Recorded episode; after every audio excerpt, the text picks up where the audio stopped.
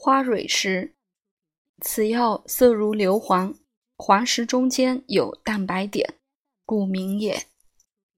李时珍曰：“此药就无气味，今尝试其气平，其味涩而酸，盖厥阴经血分药也。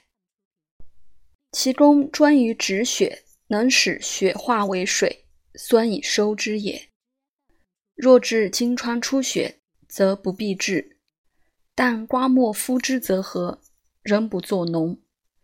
即治一切损伤失血。又疗妇人误血血晕，下死胎，落包衣，去恶血，血去而胎胞自落也。凡入丸散，须用灌入剂，火断过，盐细，水飞用之。